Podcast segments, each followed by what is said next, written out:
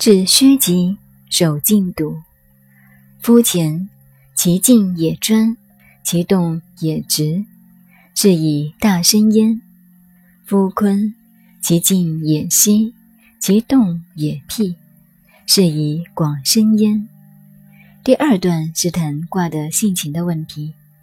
易经里边最重要的两个卦，一个是乾卦，一个是坤卦。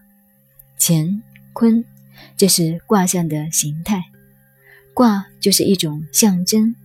拿现在的观念来说，可以叫它符号逻辑。画个卦给你看，你就知道意思了。前面说过，乾卦代表天，代表阳性；坤卦代表地，也代表阴性。换句话说，乾坤就是一体的两面，就像我们这只手。一面代表阳，另一面就代表阴。我们现在的观念认为手掌是阳，手背是阴，其实这是人为的习惯而已。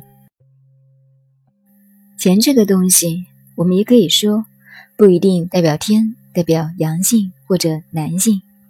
重要的是这个钱的符号，它所的代表的功能和现象是奇境也专。就是静到极点，极点是什么样子呢？就是老子所讲的“致虚极，守静笃”。老子的道就是根据《易经》来的，要空灵到极点，要宁静到极点，那个境界才算是专。懂了《易经》，再来修道打坐，不论道家、佛家，如果修定没有到空灵的极点，没有到宁静的极点。不可能得到纯阳之体，所以吕洞宾得到以后就叫吕纯阳。纯阳是什么道理？静到极点就是致虚极，守静笃；空灵到极点就是其静也专，这就是乾卦。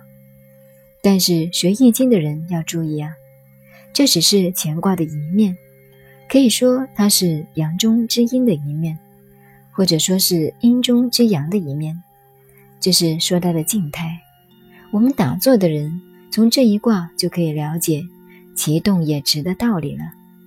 静极了就动了，阴极就阳生，阳极就阴生。打坐静到极点，气脉就动了。乾卦一动，其静也专，其动也直，动起来的功能非常大，像打高尔夫球一样。将打未打时是其静也专，一杆子打出去打得很远，就是其动也直。球未进动是阳，等到一转弯进了洞，就变成阴。所以乾卦是其静也专，其动也直。至于说直，世界上有没有直呢？物理世界是没有直的，物理世界永远是圆圈。我们这个地球及其他星球都是在转圆圈，所以人到了太空永远在转圆圈。太极也是圆周形，无论你左转右转，阳转阴转，各种转法不同，但它共通的原则都是圆周形的。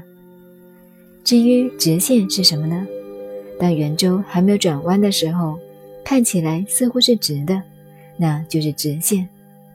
事实上，世界上没有绝对的直线，直线是动力发动的现象，所以乾坤一动功能非常大。你懂了这个原理，修道也不要问人了，静极了一定动，不要以为动了就是着魔遇到鬼了，这样想你才是真是魔呢。前天一位女士来找我说她被鬼迷了。他来了好几次，我实在很烦，我便骂他：“我一辈子想见鬼都没有遇到过一次。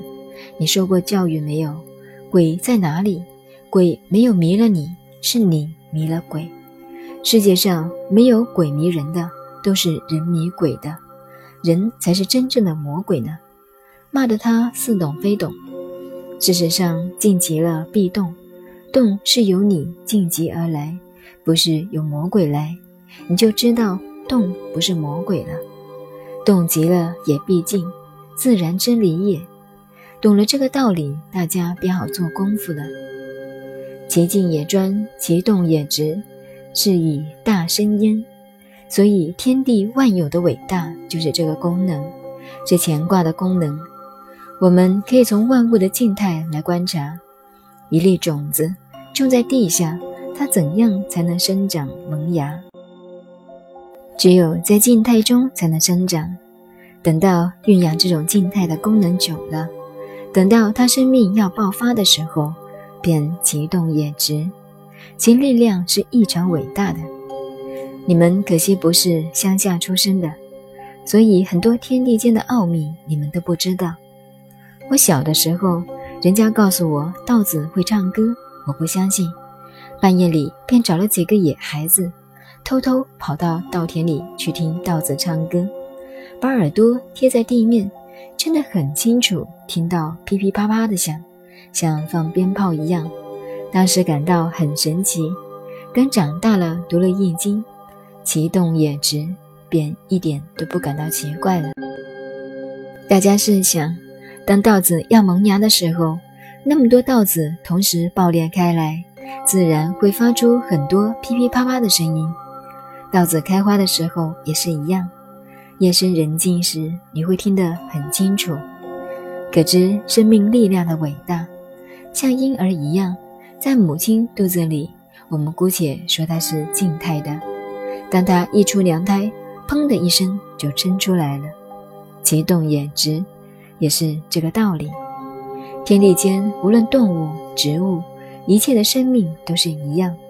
伟大的生命就从这个动静两项里面来。这里讲乾卦这个逻辑符号所代表的生命的道理。